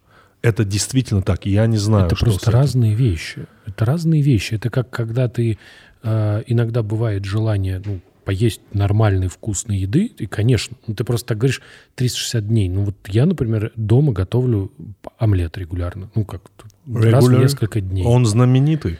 Великий омлет, поверь мне. Я, У меня знаменитый. я Но, э, короче, вот этот момент, что э, у меня такая же тема с Арменией. Вот в огороде у нас там вот этот частный дом, там помидор срывается, э, есть творожный сыр э, с зеленью, мешается с этим сыром, ешь, ничего вкуснее не может быть. Но в этом и прикол, что может быть. Потому что мы сидели в этом белом кролике с Колей Андреевым, он меня туда отвел. У него, у него было лето, где он заработал очень много денег и все потратил сразу. Э, В том числе он тратил на то, что мы с ним ходили в самые дорогие рестораны, которые можем найти в Москве. И он угощал. И мы пошли туда. Вы и- заказывали все, что вы хотели? Ну, Да, вы- мы, я э, представляю, вы такие заходите, и они так в ресторане. Вау, это те самые известные любители еды. Ну, понимаешь, да? Типа мы похожи на каких-то... Да, да, да, да. что да, мы не их контингент, но мы ценители. Да, да, да. настоящие. Ага, так. Э, И он сказал такую вещь, которая меня очень рассмешила. Он ел э, в этот момент пюре с кроличьими языками. Э, Мы еще смеялись, что ни один кролик погиб, чтобы это пюре состоялось, как гарнир. И он ел его, и он говорит, знаешь, вот говорят, что как бы там вкусно ни было, у мамы вот все равно вкусно. И он говорит, тут вкуснее. Я Я- согласен. Ну ладно, у меня мама очень вкусно готовит. Да, Даже не потому, что я ее сын. Реально. Я, кстати, в будущем думаю в меню включить там кое-что. Маме, из того, что она делает, да. Ну, в общем, тебе нравится, чем ты занимаешься. Э, да, очень интересно. Мне еще, я знаешь, что понял? Э, за прошлый год я отъездил два тура по России. Да. И я так сильно устал, и параллельно я готовил этот концерт. Этот концерт я готовил больше двух лет. Э, Я так устал, плюс съемка вот эта, вся организация, это же все равно тяжело. Я помню, что это закончилось, и у нас начался следующий тур э, с Ваней, который Да. частично сейчас продолжается. Э, И вот этот тур, когда начался, я уже так устал, потому что ты когда там в очередной раз возвращаешься в тот же город, где, ну, вот то же самое происходит, это очень изнурительно. Э, И я не понимал, как я вообще могу отдохнуть от этого. То есть я помню, у меня была неделя, где я сидел, и я понимал, что я не смогу отдохнуть. Вот у меня есть такое. Даже спать тяжело. На- Настолько уставший, что тяжело спать. И на море поехать не поможет, ничего не поможет. И так случилось, что моя девушка там закинула вот эту идею. Э, Мы там начали, настрое было, начали это делать все вместе. И так сложились обстоятельства, что мне надо было лепить эти котлеты периодически. Э, Я вообще там, я каждый день их леплю, если что. До сих пор. Ну, скоро это я поправлю. Но пока что я, я сегодня стоял вот это делал. Сколько ты слепил сегодня? Сегодня мало людей, понедельник. Да. Да. Ну, котлет, наверное, 20 слепил. Э, И пока я делал вот это, я понял, что моя голова вообще почистилась. Я реально перезагрузился и, и по- почувствовал силы. Мне даже не надо уезжать там куда-то отдыхать, потому что эмоционально я перезагружен. То есть потенциально ты можешь использовать ну, свое кафе как дополнительно, как место для перезагрузки. То есть Да, ты такой, да. типа, когда будет корпорат на этом, э, на как его, в «Газпроме», ты такой, типа, друзья, если вдруг вам нужно перезагрузиться, вы устали от всего, есть одна секретная технология, которая у нас обкатывается, мы можем вам это предложить. Так, э, слушай, но работа руками же, я думаю, даже научно это подтвердит. Скорее всего. Просто я помню это, знаешь, я когда смотрел, странно, смотрел документалку про Металлику, у них была документалка про то, как они снимали альбом Saint Anger, и она начинается с того, что Хэтфилд, вокалист, вернулся из России, где он три недели где-то жил в Сибири. Мгм. Это была типа суперсекретная поездка. Он говорит, супер дорогой, суперсекретный ретрит. Тебя туда отвозят, ты просто типа ходишь, рубишь дрова, там вот, ну такие вещи делаешь, типа. И говорит, очень сильно помогает. Вот мне кажется важно, что они что-то делали. Я был на подобном э, в Подмосковье, где типа нет связи, там шалаши, вы там живете. Я сильно нервничал. Там, Блин, я бы Там была бы. будка одна, э, как ресепшн, и там был Wi-Fi очень плохой. Я вот там и был в основном. Если, если меня выдернуть из привычных условий, даже если я в стрессе, для меня это будет еще сильнее. Потому да, что это стресс. я успокаиваюсь в привычных условиях, Мгм. наоборот. Меня, например, я говорю, я поэтому люблю на новогодних праздниках лего собирать. Вот именно Да. вот собирание вот это мне очень помогает. Слушай, я Я недавно недавно... собрал, кстати, Лего. Да, Я- Чистый кайф. Я трактор собрал. я еще чувак. нет. Лего техник, Да, а я Porsche Лего техник. офигенно вообще. У меня кроссовок Adidas от Лего есть. И- Да, видел. Еще я пью из самоката манговый сок. Я А вообще выпил- заметил, что а я у вас из тут самоката воды. все из самоката. Потому что очень удобно. Мгм. Можно заказать все. Я уверен. И воду, и батончик, и также э, белый шоколад. О. То есть в одном месте можно и воду, и белый шоколад заказать. Все верно. И также шоколадную меду тоже можно заказать. И что самое вот тоже хорошее, это картофельные чипсы можно заказать, томатный чили. Ты же любишь чипсы? Слушай, ну это абсолютно разная категория товаров. Да. Но товарное соседство сохраняется. Да. О, я, кстати, люблю чипсы. Я недавно Давай. познакомился с создателем чипсов. Э, который называется картошка. Пакет Пак- картошки. пакет картошки. Это Да. нашего Антона Курильчика, по-моему, дружбан. Да, да, да. А ну вот попробуй просто. А ты будешь пробовать? Нет, Ну, спасибо. об одну попробуй, Андрей. А ты можешь вот так вот э, под цвет кепки? чтобы было.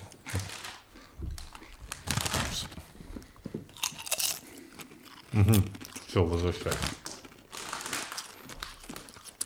Подскажешь потом, как называются? Не, где заказать? Где заказать? Да. Вот, ну, ну, окей. Но Да. человек э, создатель чипсов. Тебе не прикольно это звучит? Как будто это школьник должен быть. Нет, просто если бы это был прям создатель всех чипсов. Это просто первый человек, который такой смотрел на начищенную картошку. Я такой думаю, блин, будет прикольно, если мы ее порежем, и будет одна поджарка. Знаешь, когда жаришь картошку, она поджа... он думает, одна поджарка. И попытался сначала пожарить, не получилось, потом допер, что это нужно прям в масле варить. И такой, вот, я придумал чипсы. Пользуйтесь. Но это, конечно, намного прикольнее, но создать чипсы, которые чуть-чуть другие, тоже круто. Да, тоже хорошо. А, Вы смотрели фильм «Последняя дуэль»? Это российский, который... Нет. Нет? Который снял Ридли Скотт. Ты тоже не смотрел? Нет. Серьезно? Я, блин, я посмотрел вот так, вот так я скажу. Я посмотрел на новогодних, фами... э, на новогодних фамилиях почему-то, на новогодних э, каникулах. Я посмотрел а, свой любимый сериал, один из своих самых любимых сериалов, которого вышел второй сезон. А, нет. «Эмили в Париже». Андрей, ты же не любишь, да, этот сериал? Я его посмотрел, конечно. Ты его посмотрел? Как тебе? Ну, я про первый говорил. Супер. Я про первый сезон говорил, что это вообще великий. Мне, я даже тебе так скажу. Второй, второй, как будто местами хуже. Блин, мне, короче, и первый, и второй. Ты, ты смотрел «Эмили в Париже»? Первый был вообще Я не знаю. Смотри. Первый был бесстыжий. Он был настолько Мне очень классный. Мне да. очень понравился. Там просто она залетала в этот Париж. А во втором начинаются что-то какие-то у них типа да. отношения. Ты такой, блин, Блин, где? мне, о- мне оба сезона, они разные. Я не знаю, вот я не знаю магию этого сериала. Ты знаешь, что чем закончится. Ты знаешь абсолютно все. Ты знаешь, для чего здесь эта фраза. Ты знаешь, для чего здесь это действие. Ты, там серия 25 минут. Но вот какое-то дает... Давно не было таких сериалов, да? Вот знаешь, моя мама А всегда это про девушку, которая в Париж приехала. приехала в Париж, Да. работает где-то, да? в, в типа в таком, знаешь, рекламном агентстве, которое работает с люксовыми брендами. Как он там Ну, это, короче, легкий сериал, где красивые люди, одежда, да, показывают. Типа, да, ну им там немного шуток. Там но смешных моментов. Дочь Фила Коллинса играет, Лили Коллинс. Да, серьезно? Главная героиня? Да, Она главная героиня? да. Ну там типа вот это взаимодействие американского подхода к потреблению Да. с- со старым консервативным французским устоявшимся вкусом. Кстати, ведутся же споры, где первый ресторан вообще появился на планете, в мире. Как вы думаете, какие это страны? Франция, Великобритания, Франция, Япония. Япония. Говорят в японском языке что-то типа 20 или 30 обозначения слова о степени м, то ли жареного, то ли острого, что-то типа этого. Ну, это в их духе, да. А, я не знаю, но меня так он расслабляет. Просто его смотришь такой, вау. Ну, как секс в большом городе, да? Типа, да, вот я вспоминал свои слова своей мамы, когда она смотрела там «Секс в большом городе», я не сильно втыкал, я такой, зачем ты это смотришь? Ну, типа, в чем прикол? Он говорит, ты, ну, меня очень расслабляет. И вот Эмили, э- Эмили in Paris. Он просто очень жизнерадостный. Да. Он- в нем есть, э, в нем есть жизнь, потому что Не, Там- в нем как раз-таки нет жизни, там все не настоящее. Но Так- так в жизни не бывает. И в чувак, этом прикол. Ну так вот это, это и есть, экра- там есть экранная жизнь, там все персонажи на месте, все крутится, вертится, тебе приятно там быть. Знаешь, фильмы, которые ты когда смотришь, если ты чуть-чуть задумаешься, ты видишь, что главный герой ведет себя именно как в кино. Ну вот, он ведет себя как, в- понял, как да. в кино. И вот там в целом вот все такое. И вот это вот, вот старое доброе ощущение от сериалов. Так я тебе говорю, мне первый сезон почему больше нравился? Потому что он был бесстыжий. Там типа она приезжает, все стереотипы про американку, которая ведет Инстаграм. Она, Она- сильно уебищно одевается. Она, типа, Просто приезжает во невероятно. Францию. Как вы себе представляете французов? Да, конечно. Да, они такие. Вот, вот все стереотипы, все, еда, одежда, как они с тобой разговаривают, все. И там такой, типа, как будто, как будто если бы это был критик, он говорит, ну, слишком толстая корочка, можно дальше не смотреть. А они такие, да, подожди, корочка, ты там внутри еще не видел, насколько все толстое. Ну, критики Вот. его, по-моему, разъебали. Да, ну вообще. это, я тебе говорю, это вопрос о том, э, типа, институт критики, какие решает Потому что- задачи. Потому что в целом, если раньше было же просто, раньше было много всего, и вот человек как бы должен был давать тебе смотреть, хочешь ты смотреть, не хочешь. Потом появились блогеры, и критики должны были себя заново придумать. И чем занимается критика, совершенно непонятно. Потому что, например, вот на Netflix выходят разные фильмы. Иногда вечером прикольно посмотреть плохой фильм. Сто Ты процентов. такой знаешь, что этот фильм... Вот плохую еду невозможно съесть. Вот, да. Ты такой, блядь, захотел Да. плохой еды. Да, плохой еды заказал Обычно из мы KFC говорим- ножки. Не, вот обычно это мы говорим про самое. Макдональдс. Да это то же про- самое. Да, про- Макдональдс супер. Очень вкусно. Нет, иногда ты знаешь, что ты сейчас плохо поешь просто, нет? Да, То есть бывает. ты такой, сейчас я плохо поем. Но я не, не стремлюсь и хорошо поесть. Я стремлюсь... Я стремлюсь всегда вкусно поесть, не знаю почему. Да, вот Да. я... Вот, И, видишь, как правило, чтобы это был знакомый вкус, который возвращает меня вот в это состояние, что мне вкусно. Как в Рататуе. Вот. И поэтому вообще очень... Да. И вот «Дьявол носит Прада» смотрели? Это вот примерно вот... Вот, ту- мне- мне нравится. Примерно туда. Да, это примерно туда. примерно, ну, дьявол носит Пра- Праду, он такой более как будто серьезный. Там же типа про то, как мир моды типа устроен. А Да, тут- он тут- больше такой, как сказать. Я когда на эту девушку смотрел молодую, которая попала туда, в редакцию, я чувствовал, что это я. Но он более готический такой, знаешь, Ты дьявол. по- работал в ВОК. Нет, но я такой, я тоже эта девушка, которая стажер и... Все Но там да. мне в первом сезоне понравились вот эти вот приколы, знаешь, она там работает в рекламном агентстве, как он, как-то у него прикольные. эти- И они вот берут все вот эти трендовые вещи, она такая вся американка, она идет, и там какое-то типа граффити, только что нарисованное, она такая, вау, это же вот эти вот, называют каким-то смешным названием. Ну, какие-то там международные говноеды. Ну, назовем. типа э, от с отсылкой к, стрит, э, к стритвэру. Типа, это же вот эти дизайнеры, никто не знает, когда и где у них будет коллекция. Это же, ну ты понимаешь, да, вот это вот все. И там а, у них основная одежда, это натурально, блядь, комбинезоны серые. Какие-то комбинезоны, Вот. какие-то, ну, какая-то вот типа, которая... Они выпускают всего по 50 худи в год.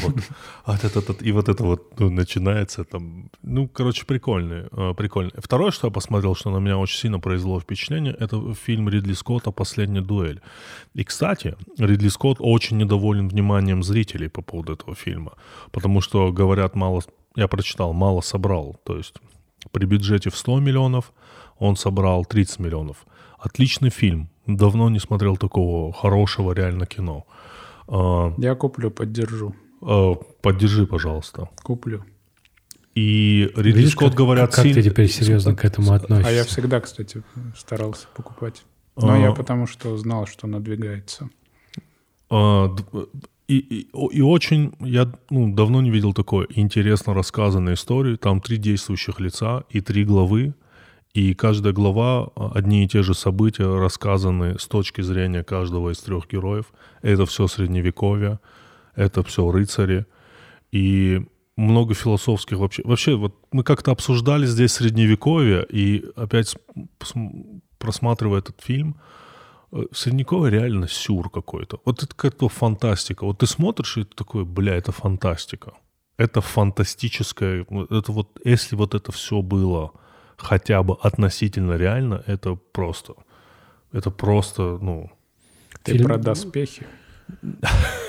нет, вообще про то, про то, какой уклад жизни вообще был у людей, причем на всех, на всех социальных э, слоях общества, будь то там где-то там. Фильм про одну из последних в истории дуэлей. Ну, типа... Он по книге сделан, кстати. Ну, Там, Это- там это типа...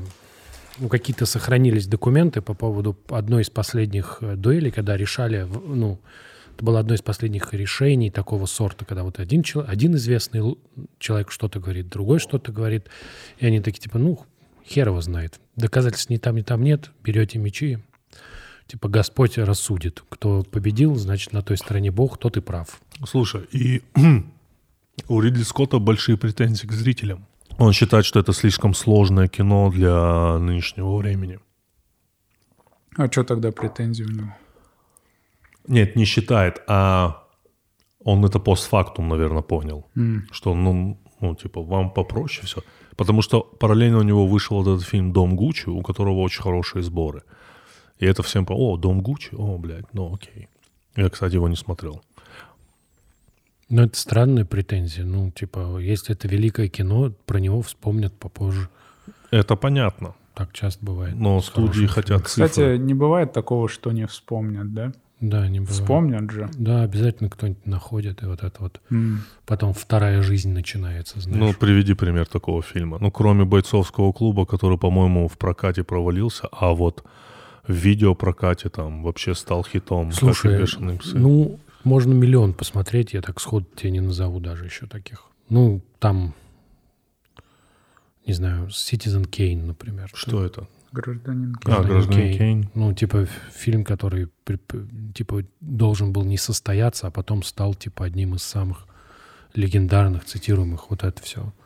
Кстати, вы смотрели, а, недавно вышел, я точно название не помню. Это вот это А24 сняли.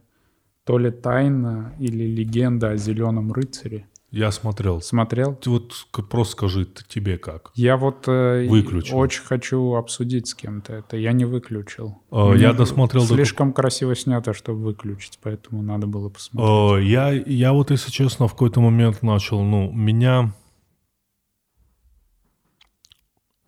Короче, иногда хочется а, простого повествования, когда речь идет о средневековье. А ты в курсе? Ну, это же классическая, пересказ классической легенды. Это как сейчас... Ты знаешь, да, это? Да, это как типа сейчас снять, э, я не знаю, историю про Колобка, Да, нуар.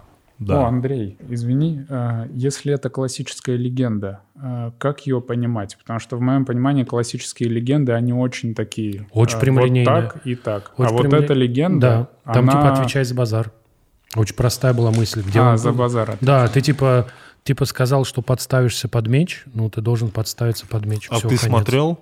Я нет. Я Да ну, это про круто, легенду на самом знаю. деле. на это деле. круто. Но смотри, Я это, дважды посмотрел. это не интерпретация. То есть действия в фильме происходили в то же время. Это не типа, знаешь, современное, знаешь, как Ромео и Джульетта, и они на тачках едят. Как фильм. Это прям легенду сняли, как она есть. Легенду типа сняли, как она есть. Ну, по картинке из трейлера они похожи. Какие Там гиганты были, ничего этого не было. Он просто пошел в лес, там Но встретил это же притча, лиса. это вообще притча и Да легенда. это просто какая-то легенда. Там... Слушай, да, так просто. Я просто так э, копал, искал, типа, что, что это значит, что это как будто путь мужчины, что он проходит там через какие-то вещи. Так И- это, может быть, это и есть. Здесь же... Нет, штука- скорее всего, это есть, как ты говоришь. Э, Если это легенда, она была простая. Ну, так и ну и что? Любая простая история превращается в сложную, и в ней появляются нюансы. Когда за нее берутся? Ну, то есть это, легенду можно рассказать. Вот знаешь, я когда был маленький, по телеку показывали, они назывались притчи и легенды народов мира, что-то такое. Там натурально были короткие такие ролики, где какой-нибудь чувак рассказывал притчу или легенду. Вот так вот. Он просто ее рассказывал устно. Нормальный пока- формат. Да, показывали море иногда, старики мне прям это. Вот. И ты слушаешь, и они все, ну, действительно понятные, да? Это любая притча, она устроена, ну, очень притчево, да? Там, ты шел, шел, шел, куда-то стремился, по дороге потерял всех своих друзей, обернулся, вот, вот успех не с кем разделить там, или ты вот не послушался маму, и, соответственно, мама в конце была права. Вот.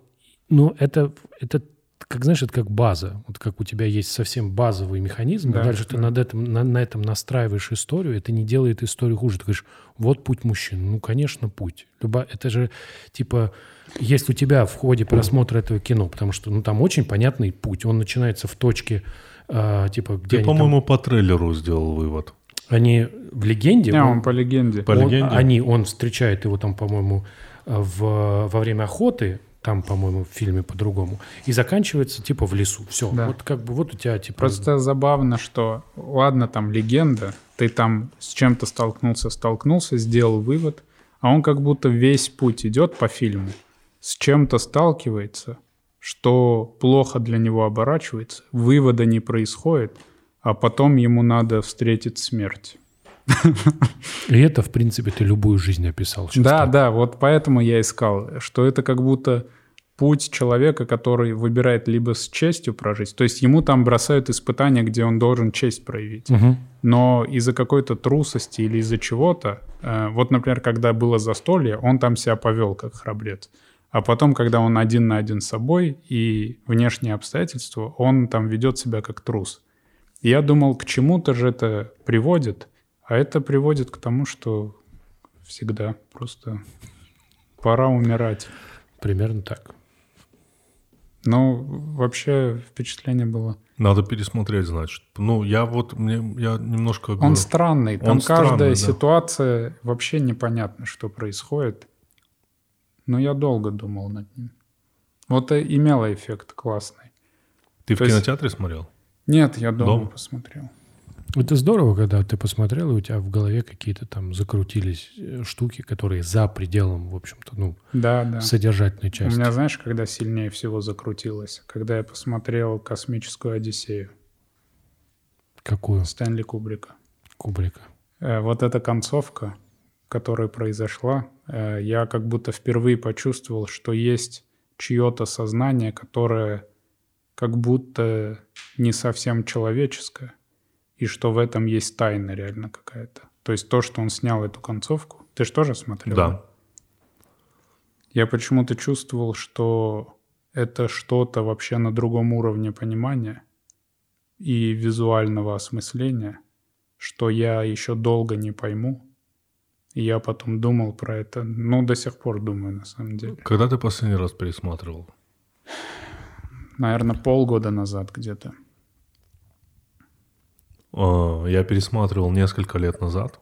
Мгм. И, а до этого я пересматривал, ну, наверное, в промежутке за пять лет, и я по-разному понимал вообще. Потому что в этом фильме есть две гениальные вещи, которые все всегда цитируют. Это начало и конец. На людей либо производит впечатление начало, либо конец. Вот ты в данном случае на тебя произвел впечатление. Честно Конец. говоря, я от начала офигел также. Да? Это как началось, вот эта плита, ну, обезья... там с, с обезьян начинается. Монолит, да, там И играет это. монолит, да. Ну, то есть это... Это что-то, что ты сразу, то есть ты сидишь, включаешь такой, и все, и вот так весь фильм. Это вот реально как будто Ну, так- сила искусства, Так Кубрик мастер начала. У Кубрика все фильмы так начинаются. да? ну, типа, вот, ну, типа- сразу задает. Ну, какой- к- типа заводной апельсин.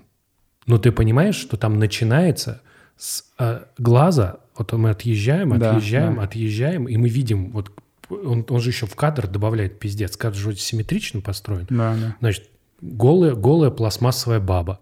Потом еще голые бабы. Все что-то пьют, надписи какие-то. Эти все сидят в котелках. И в это время монолог, монолог, и играет музыка вот эта вот. И ты такой, ебать, что вообще сейчас будет, понимаешь? Там же типа, ты когда такое увидел, навряд ли ты такой, ну, не знаю.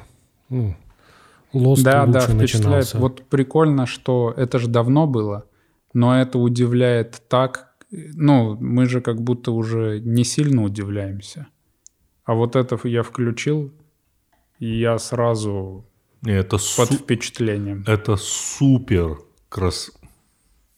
Это супер красноречивое начало. Я не знаю, как, как Да, по- да. в которое показано в нескольких действиях. Просто это... Вот я говорю, когда я первый раз посмотрел, я просто, ну, под большим... Я несколько раз пересмотрел начало этого фильма. Нет, На тебя начало, да? произошло? очень сильно. Потом с годами конец. Ну, Я смотрел, наверное, раз, там, восемь. Потом с годами конец. Какие-то моменты в середине, Мгм.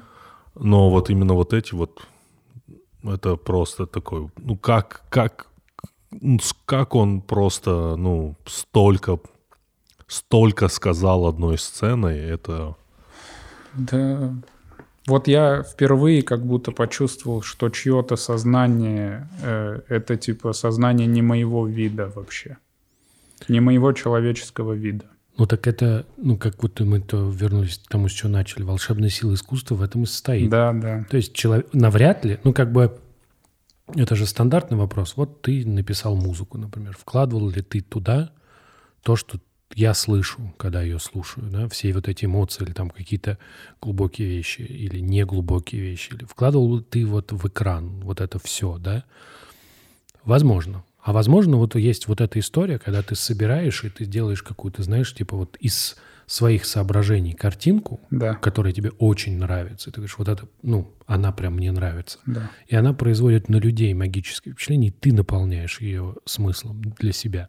И вот эта штука в том, что тебе предоставляется вот эта возможность наполнить ее смыслом, и то, что у тебя внутри что-то происходит, это же как раз и есть. У меня вот есть очень простой тест. Я когда хожу в музей современного искусства, я так и хожу. Ну, типа вот ты смотришь искусство, начиная после 70-х, да, и вот ты ходишь, ходишь, ходишь, и такой, типа, просто, знаешь, там какие-то пластмассовые штуки, такой, «М, прикольно. Ну, типа, вот я что-то испытываю. Вот я всегда стараюсь вот это ощущение уловить, потому что потом я смогу прочитать, узнать контекст, подтекст, что автор, типа, придумывал, в каком он кон- жил, почему он выбрал этот материал, форму. Но вот эта вот штука работает или нет, она заканчивается, кстати, в районе 90-х, по-моему. Начинаются вот эти сложные инсталляции, которые невозможны без прочтения. Вот это вот меня очень напрягает, что ты приходишь, херня какая-то стоит, да, там, например, камера тебя снимает, и что-то там пишется. И ты такой, ну, блядь, давайте почитаем. И вот выясняется, что вот какое-то время назад были похищены столько-то студентов в Африке, всем насрать, их никто не ищет. Вот, типа, нейросеть мы натренировали, она выбирает тебе наиболее похожего на тебя студента и показывает, вот ты, да, вы не похожи, но типа вот в чем смысл, их никто не ищет. И ты такой, а, ну понятно. В принципе, после объяснения ты такой, понятно. Но я бы хотел, чтобы я увидел штуку, и у меня с самого начала возникло ощущение, что клево. А потом бы я разобрался, понимаешь, да? Вот это вот ощущение, вот этот вот заход с ноги в твое сознание, его не происходит. Ну, слушай, есть же такой эффект, знаешь, когда-то давно, я не, ну, могу ошибаться, наверное, лет- Прости, я вот так смотрю, э, я так спешил и смотрю. Очень просто. Ты смотришь первые пять минут, там вот две, какие будут шутки, в целом обычно. Ты такой, типа, да, нормально. Или такой, ну, посмотрим, ладно. Мгм. Понимаешь, типа вот то, как, как начинается, как открывается это. Да, мне, например, вот я много еще смотрел там нетфликовских, мне нетфликсовских. Мне не очень нравятся вот эти, знаешь, вот какие-то кусочки перед, перед началом, где они там что-то идут, там какие-то там нарезки. Они как будто отвлекают. То есть вот Мы вот с Артуром вот до подкаста об этом разговаривали, чем мне, говорю, понравился концерт Артура, тем, что там ты покупаешь, и там нет никаких начал, ты просто сразу смотришь, сразу, сразу смотришь. Так а зачем интро, если человек зашел, проделал такой путь, он знает, к чему он идет, он уже перед экраном и нажал много раз, он даже деньги отдал. Слушай, я много. Пора начать. Э, Я фанат интро.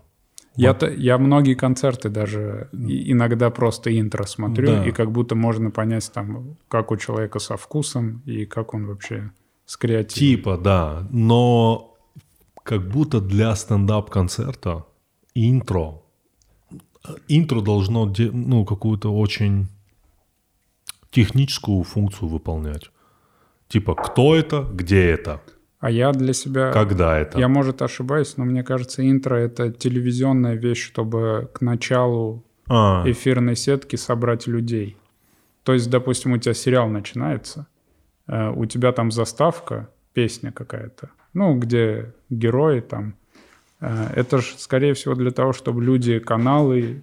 Ты садишься на диван, включаешь, там, ищешь канал. Ты в помнишь? современных сериалах почти нет заставок. Вот, э, потому что они не на телевизоре. С другой стороны, некоторые заставки... есть, как нету.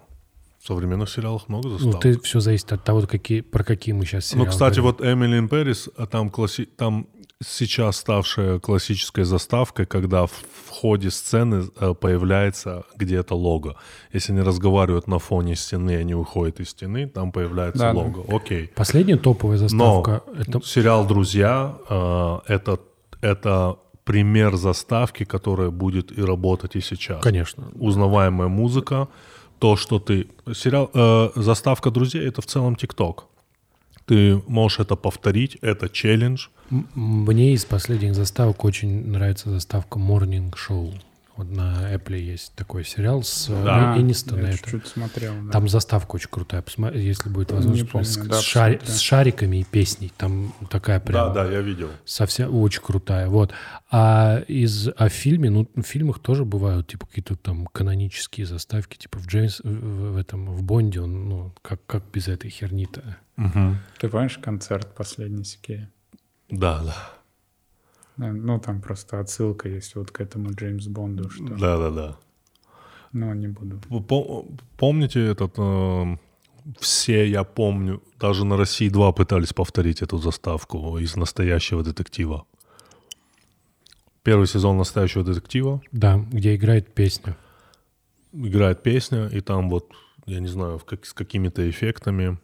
По-моему, это тот сезон, который снимал Кэрри Фукунага. И там вот реально топовая заставка просто. И тогда вот как будто они немножко сделали там новый скачок в заставках. И на России 2 это пытались повторить. Ну, посмотрите, это, это оригинал, и потом, как это выглядит. Ты не видел это? Ну, серьезно. Нет. Ну, блин, это, это супер смешно. Сейчас. Ну, повторение, да. Так, Так в итоге сейчас заставки нужны вообще? Когда ты сам включаешь. мне кажется, что это все, все зависит от того, есть у тебя классная заставка или нет. ну, Вот, то да. есть, типа, если ты клевую заставку придумал, что бы ее ну, не юзать, понимаешь?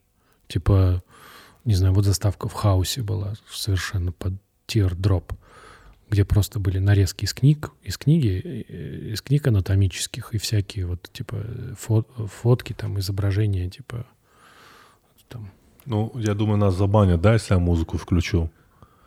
Нет? Да, забанят? Окей. Ну, короче, посмотрите это, сравните, сравните две заставки. Это же мем известный был. Поэтому вот такие дела. А, Артур, поздравляю тебя еще раз с проделанной большой работой. Мы не виделись с 2000, по-моему, 19 года, да? Ты в декабре был. Думаешь, 19 Да, ты- 20. нет, с 19 декабрь 19 года Артур у нас. Ой, я тогда планировал в США полететь, кстати. М. По-моему, да. Ну, ты был в США, не побывал на дне рождения. На чем? А там... А, а, вот это. Да, да, да. Нет, ну я там прям жизнь планировал. Но все еще планирую. если Все еще планируешь? Ну, по ощущениям, по ощущениям, что мы видим третью версию Артура Чапаряна. То есть у нас а, в Котлеты начале- по-киевски. В начале было Артур Чапарян такой, э, Артур Чапарян, классический тогда, того времени Артур Чапарян. Потом, второй раз, когда ты к нам пришел, ты был Артур Чапарян после всего хайпа, Мгм. э, связанного с ЧБД. Сейчас Артур Чапарян, э, другая версия. Третья- Нашедший, нашедший себя в котлетах, знаешь. нашедший себя в, кос- в котлетах и в производстве э, площадок для стендап-концертов. Ну, ты как-то обидно сказал, нашедший себя в котлетах. Потому что он нашел Но- Как этом- будто мы о котлетах поговорили больше, Нет, чем о концерте. нет. Давай про концерт. Кстати, про концерт мало. Я просто подумал... э, Мало об этом ну, нужно вообще что- разговаривать, да, да? потому что людям интересны подробности. Я просто скажу, что... Если бы я тебе в начале подкаста сказал, а вот расскажи, ну, пару самых смешных шуток из концерта. Ты бы их начал рассказывать? Такие. Нет, я бы их нативно сделал, что Ну, типа ты не просил, а между делом возник разговор, и я цитирую там. Я, если я не ошибаюсь, ты и Женя Сидоров как-то записали подкаст, который полностью был прописан. Да, да. Мы рассказывали свои шутки э, так, чтобы это хоть как-то напоминало разговор. диалог, да. Прикольно. понятно. И там смешно, там, где не напоминает, э, очень резко подвязывается это. Ну, в общем. окей, Артур, спасибо тебе. Э, Я надеюсь, мы... Э, Скажу про концерт быстренько. Э, Я сделаю обращение всем, кто купил, разошлю его. Там будет видеоматериал, я все расскажу, все поэтапно, в том числе сколько человек купило. Я просто сейчас не рассказываю, потому что покупки продолжаются. И я подумал, что это будет все интересно звучать как итоговое. Конечно, поэтому... я- Итоговый результат, в общем, поинтереснее. Поэтому я тебя не спрашиваю про цифры и так далее, Да. и так далее, и так далее, потому что я думаю, ты, если захочешь, сам это все расскажешь. Если кто-то хотел технически какие-то моменты про концерт, я их все равно расскажу так или иначе чуть позже. Окей, на что снимал? На Алексе? На... Тоже расскажешь? Да, на Реды. Окей. Э, Артур Чапарян э, с сервисом Specials. э, specialscomedy.com. Там Да. мой концерт 199 Да. рублей. по- я, я бы очень хотел, чтобы вы посмотрели это. Я тоже. И еще, раз уж я промежуточно появился, хочу сказать спасибо всем, кто купил, и спасибо всем, кто поддержал. Но я еще обращусь к вам. Всё. в общем, спасибо всем. Все, спасибо и вам огромное. спасибо. Все, Андрей, можешь снимать кепку. Ты